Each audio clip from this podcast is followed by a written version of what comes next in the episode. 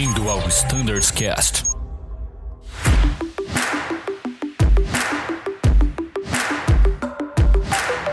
Fala pessoal que acompanha o Standards Cast, sejam todos muito bem-vindos a mais um episódio da Frota A320.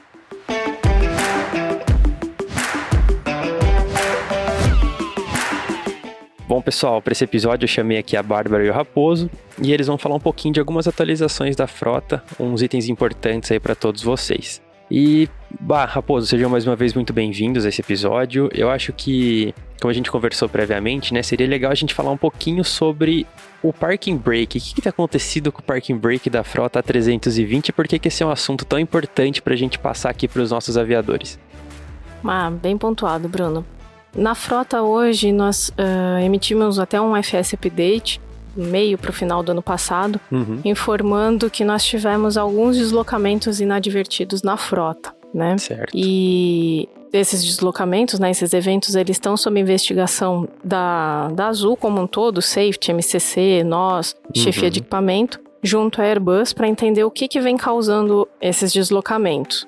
Hoje nós não temos ainda uma posição oficial sobre o que vem causando isso, mas o intuito mesmo é a gente elevar né, a consciência situacional do grupo, porque a- a- o parking ali é um- um- uma situação crítica, né, uma- um momento crítico onde a gente tem várias pessoas ao redor da aeronave, né, equipamentos, Uhum. até mesmo o gate, que às vezes pode estar encostando, e isso Sim. pode gerar um, um- um dano físico ou material, né? Exatamente. Então, é mais um highlight, reforçar ali que, pô, durante o parking, apesar dos dois pilotos estarem fazendo ali seu, seu flow, Uhum. manter a atenção, fazer exatamente ali o que está preconizado no, no, no SOP. Então, tô com o pé no freio, aplico ali o parking brake, né? A gente sabe que os pilotos executam dessa forma. Checa ali a pressão do sistema e somente após ter a certeza né, do, do sistema ter atuado, remover o pé do freio. Legal. Uma coisa bacana, né, Raposo, que, que a gente observou,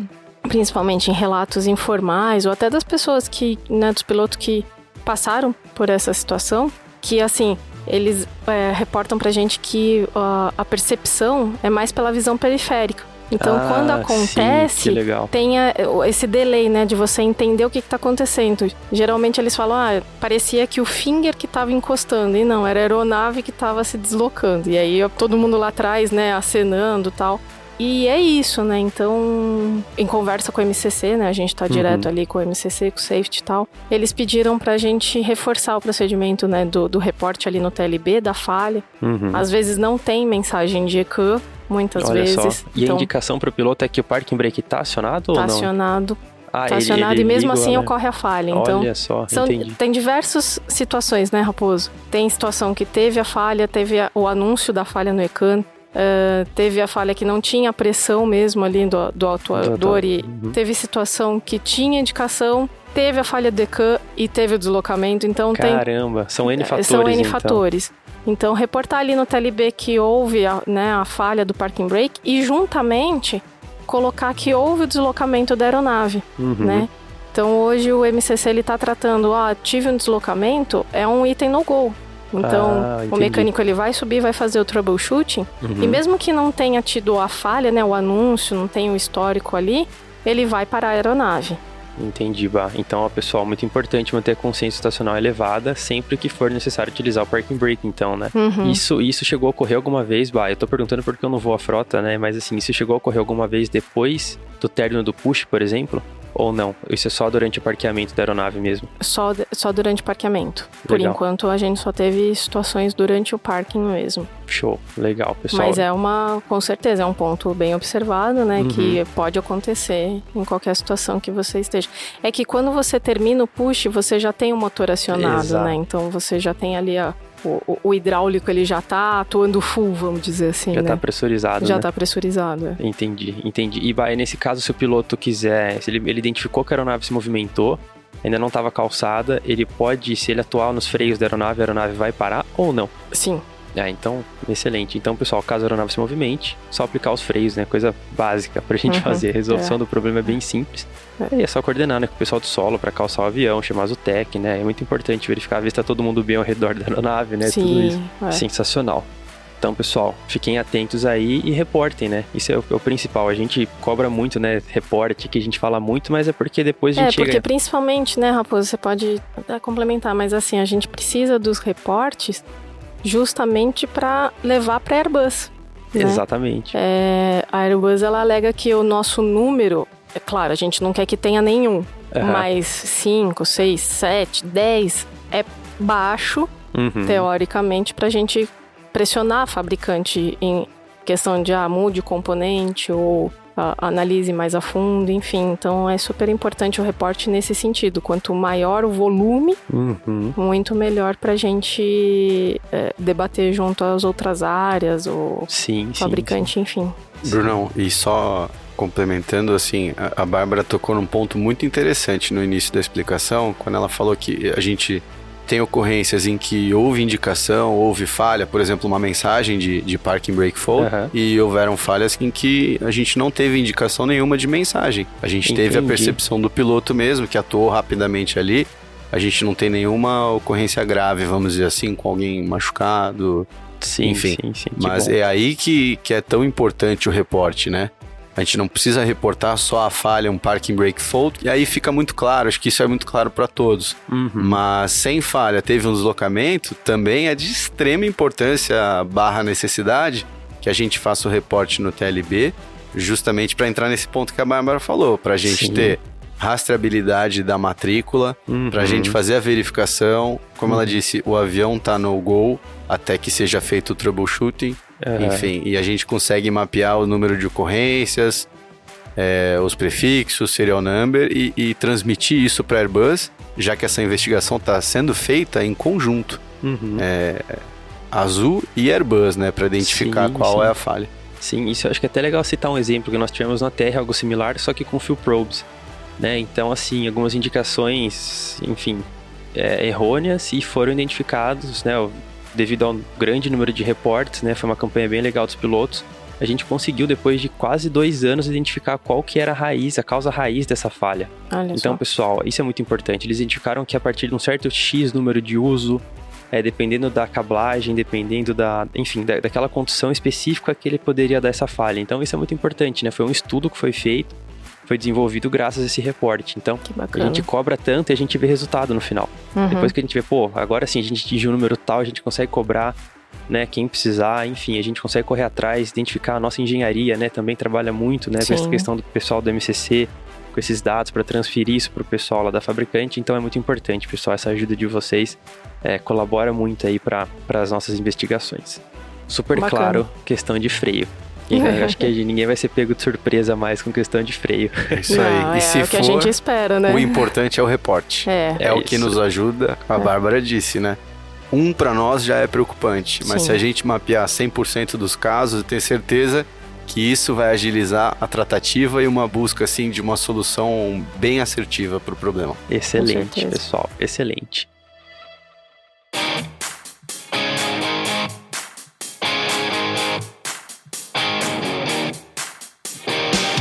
Bom, e agora trocando um pouquinho de, de assunto, é, eu acho que seria legal a gente falar um pouco sobre Santos Dumont uhum. RNPAR. Já faz um certo tempo que a gente certificou, né? A gente falou bastante aqui é. de episódios de como foi a certificação, de algumas particularidades do procedimento, Agência Additional Procedure. E o pessoal tem feito muito esse tipo de procedimento lá, uhum. mas uh, a gente conseguiu identificar algumas dúvidas, alguns pontos que são legais, né? Porque a gente amadureceu no processo. Sim. Nesse procedimento, né? Foi uma coisa nova para todos aqui em house, né? Na Azul. Uhum. E foi um procedimento que a gente acabou evoluindo. Hoje a gente entende de maneira muito melhor. Tem muitos pilotos já certificados, habilitados para fazerem essa operação né? São todos treinados no simulador, mas assim, que operam realmente no Santos Dumont, né? Já tem uma grande parcela de pilotos. Então, é, by Raposo, acho que seria legal também a gente falar um pouquinho, né, dar um highlight desse procedimento, desse RNPAR lá no Santos Dumont. Legal. Eu acho que é legal sim. Bom, acho que primeiro em relação ao tempo, o RNPAR realmente já tem um certo tempo que a gente opera, o Rio um pouquinho mais, né, são é,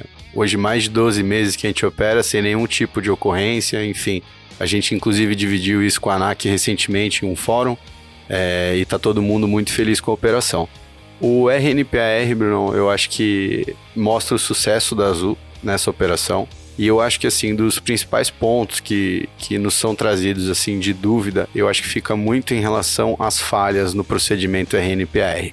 E eu acho que cabe aqui a gente fazer, é, recapitular um pouquinho o processo, onde, sim, existem diversas falhas, é um ambiente muito diferente do RNPR, e eu acho que, assim, todos hoje têm acesso, né, ao documento FOSA, que é, vamos dizer assim, que é uma matriz para certificação. E nele realmente estão descritas diversas falhas, mitigações para elas, porém, é, ele foi desenvolvido para requisitos de certificação.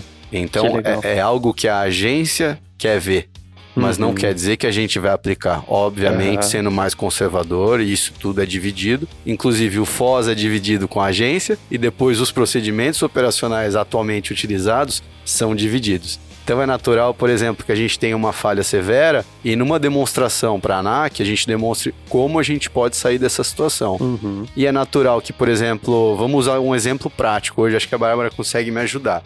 Se a gente pegar o QRH do A320 hoje, lá está bem definido, bem descrito. Qualquer falha não permite que a gente faça um RNPR. Show. A Azul quer ser muito mais conservadora. Uhum. Acho super positivo e os números mostram isso. Exato. Mais de um ano de operação, um pouco menos de um ano para o RNPR. A gente não tem nenhum tipo de ocorrência na localidade, que todos aqui sabem, todos os ouvintes, é extremamente restrita, cuidadosa, enfim, exige uma série de, de cuidados aí operando no Rio de Janeiro. Sim, eu tô começando a entender um pouco mais agora, chefe. A gente tá começando pro Embraer também esse processo, né? Foram quantas aproximações que vocês fizeram com todas essas falhas? Ah, Bruno, agora de cabeça, mas assim, nós fizemos dois voos, né, reais, assim, na localidade para fazer o, o cheque ali do terreno, checar o procedimento real com o avião. Uhum. Agora, de simulador, foram no mínimo umas quatro sessões de quatro horas N aproximações. Foram muitas aproximações. E assim, a gente validou a, a, o FOSA, né? Como agora você tem esse conhecimento, uhum. ele é um documento elaborado. É, ele é requisito, né? ICAO, uhum. FAA, enfim, todas as legislações, ele exige o FOSA, que é um, um documento de certificação, e é meio que um acordo, né? Entre o fabricante, uh, o operador controlador, ele é uma árvore, né, de acordo onde todos participam para que aquele procedimento dê certo né? Então todo mundo tem a ciência de que aquele procedimento vai dar certo porque todo mundo vai cumprir a sua parte ali uhum. para a certificação. Ponto. Então, tem procedimentos, como o Raposo falou, né? Falhas que foram testadas pela Airbus que, ok, eu segui. Eu vou fazer uma manobra ali, vou ter uma mitigação e vou seguir no procedimento que tá tudo certo. A Azul adotou padrão operacional Azul, que foi dividido com a autoridade, em adotar ser mais restrito. Então, hoje nós uh, tem uma falha. Tive uma falha na aproximação. Durante a aproximação, não iniciei o procedimento RNPAR. Uhum. Não iniciei ainda. Tive uma falha durante a, a descida qualquer falha, qualquer falha, não importa. Tive uma falha, o pessoal brinca, brinca né? Uma PEC. Ah, uma PEC, exatamente. É uma falha. Uhum. Não vou iniciar o RNPR. Eu Legal. vou avaliar, eu vou descontinuar, vou pedir uma espera, vou fazer uma avaliação ali. Essa falha impacta na operação, não impacta, enfim e decido por prosseguir. Legal. Iniciei o procedimento RNPAR.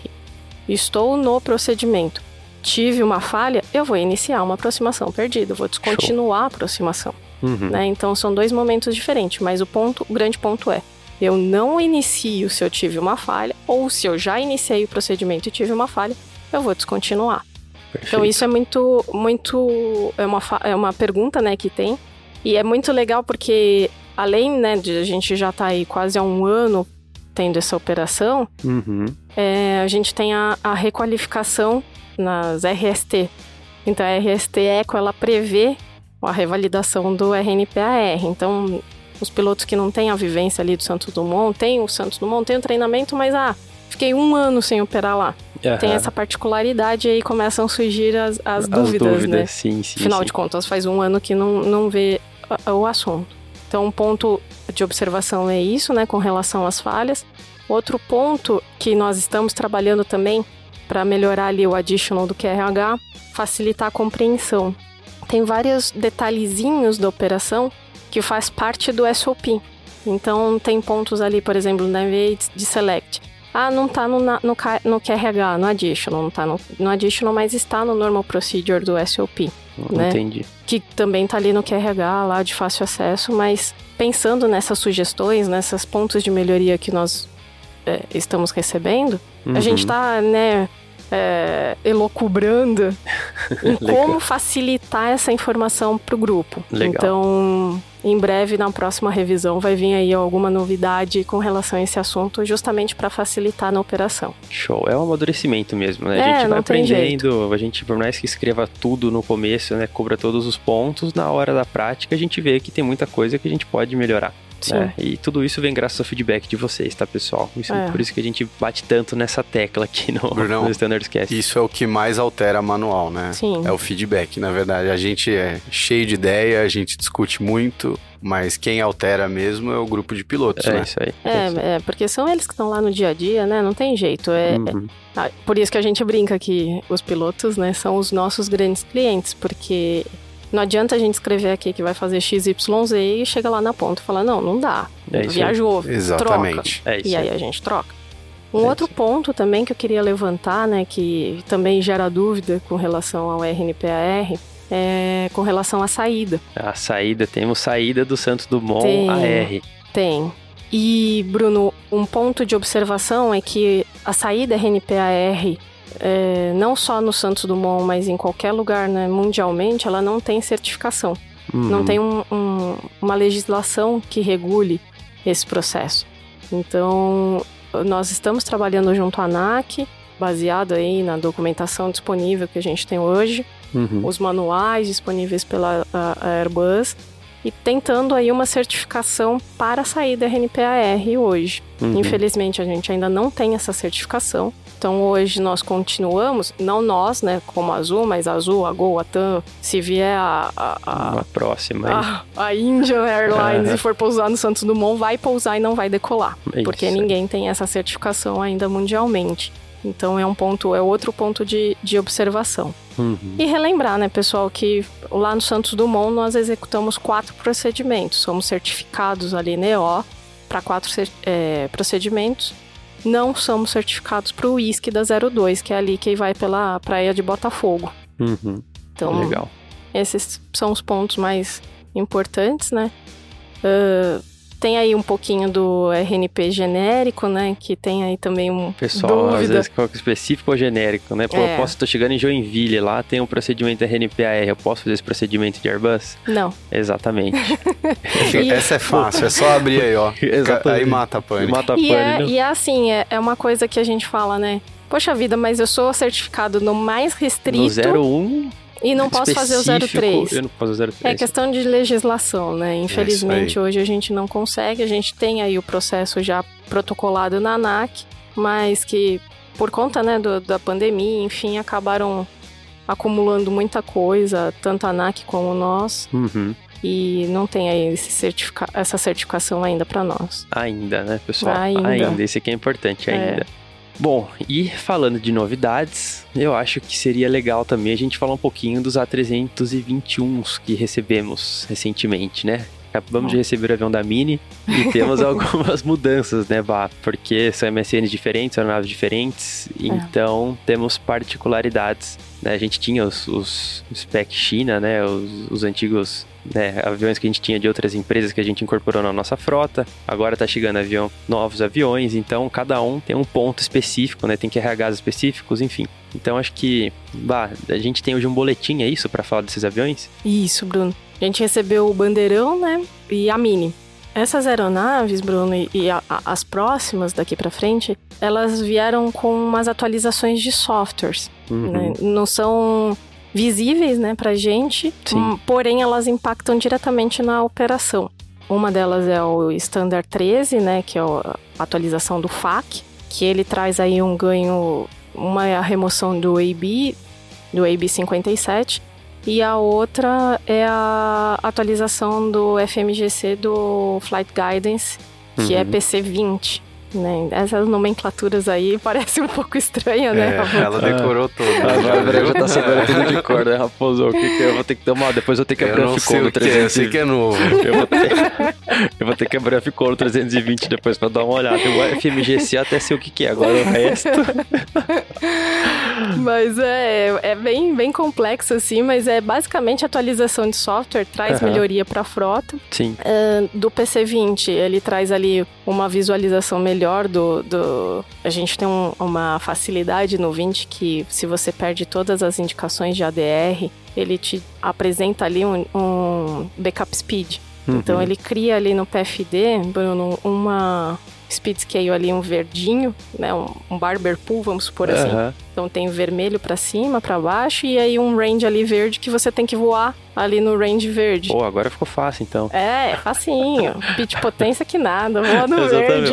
Follow the green, né? É, é muito bom. e que essas legal. aeronaves ainda teve um upgrade com relação a esse assunto, que agora é o Digital Backup Speed. O que, que o Digital Backup Speed faz? Ele basicamente, ele agora ele entende qual que é o ADR ali que está com problema e meio que isola e te avisa. Ah, ele deseleciona esse, esses dados e é. te fala, ó, oh, estou usando esse aqui. Isso, E é. tá reliable, não tá... É. Se ele não consegue entender se tá reliable ou não, ele te fala assim, olha, não consegui. Alguém tá fora, então é uncertain. Agora é. se vira, né? É. Ou a, a falha mesmo, daí dá o fault. Então é bem bacana, é uma atualização de software que trouxe essa funcionalidade, uhum. porém também trouxe um, uma alteração no procedimento operacional. Uhum. Nessas duas aeronaves a gente tem que fazer ali o alinhamento de inercial no Preliminary Cockpit Preparation. Então ele uhum. foi movido do Cockpit Preparation, que era feito pelo Flying, e agora ele traz ali pro, pro Preliminary Cockpit Preparation. Isso foi observado né, pela Airbus após a atualização desse software há pouco tempo e aí mudou esse procedimento operacional e que já está previsto na próxima revisão do, dos manuais, visto que a Azul já comprou essa, essa ah, modificação para o restante da frota. Então. E quando que começa? Pergunta que não quer calar. Pois é. Aí é com, com, com, o Raposo, ele que é o homem do dinheiro, ele que compra, manda. Muito dinheiro manda aqui, comprar, viu? manda aprender, então é, é com isso ele. Isso aí, Raposo. Não, mas brincadeira, pessoal. A gente sabe que tudo muda muito aqui, né? Mas assim, eu gostaria. Teria alguma previsão, assim, talvez, pra gente passar. Ó, pessoal, como eu tô falando, pelo amor de Deus, hoje, são, hoje é dia 15 do 2, a gente tá gravando às 11h43. Até esse episódio ser publicado, pode ser que alguma coisa mude. Mas eu não sei, Raposo, tem alguma previsão para instalação, para esse upgrade das outras aeronaves? A melhor data para se dizer é o mais rápido possível, que é o que a gente tenta fazer aqui na Azul, né? Legal. Como a Bárbara falou, a dinâmica é bem complicada, não é fácil ir lá e atualizar, uhum. porque envolve documentação, envolve diversos times aqui da Azul, engenharia de aviônica, publicações, enfim, muita gente. E, e, as aeronaves são provenientes de leasing, né? Então sim, é, sim. é, bem complicado fazer toda essa gestão, fazer toda essa coordenação que é Com feita em, em, conjunto aqui na Azul, né? Uhum. Mas o mais rápido possível, Bruno, até porque remove um OIB, enfim, é um, é um impacto positivo para nós. Então, sim, o mais rápido possível a gente vai trabalhar nessas modificações, atualizações de software. Perfeito, Raposo, sensacional.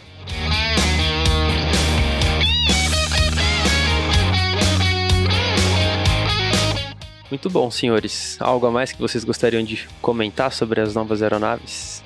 321? Ah, é mais reforçar a leitura do boletim, né? É, se houverem as revisões, manter a atenção, reforçar ali a leitura do, do SOP, né? Do FCOM.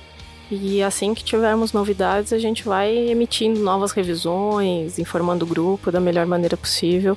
A intenção é deixar todo mundo no mesmo padrão.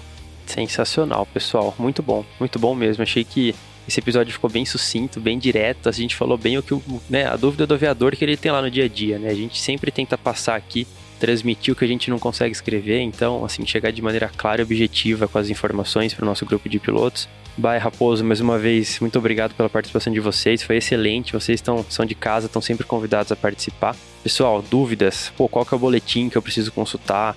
É, eu tenho uma sugestão para boletim, enfim é, algum procedimento que eu, que eu observei, né? E como a gente, como vocês viram, né? A gente trabalha muito com feedback, vocês são nossos clientes, pessoal. Muito obrigado a todos pela audiência, excelentes voos a todos e tchau!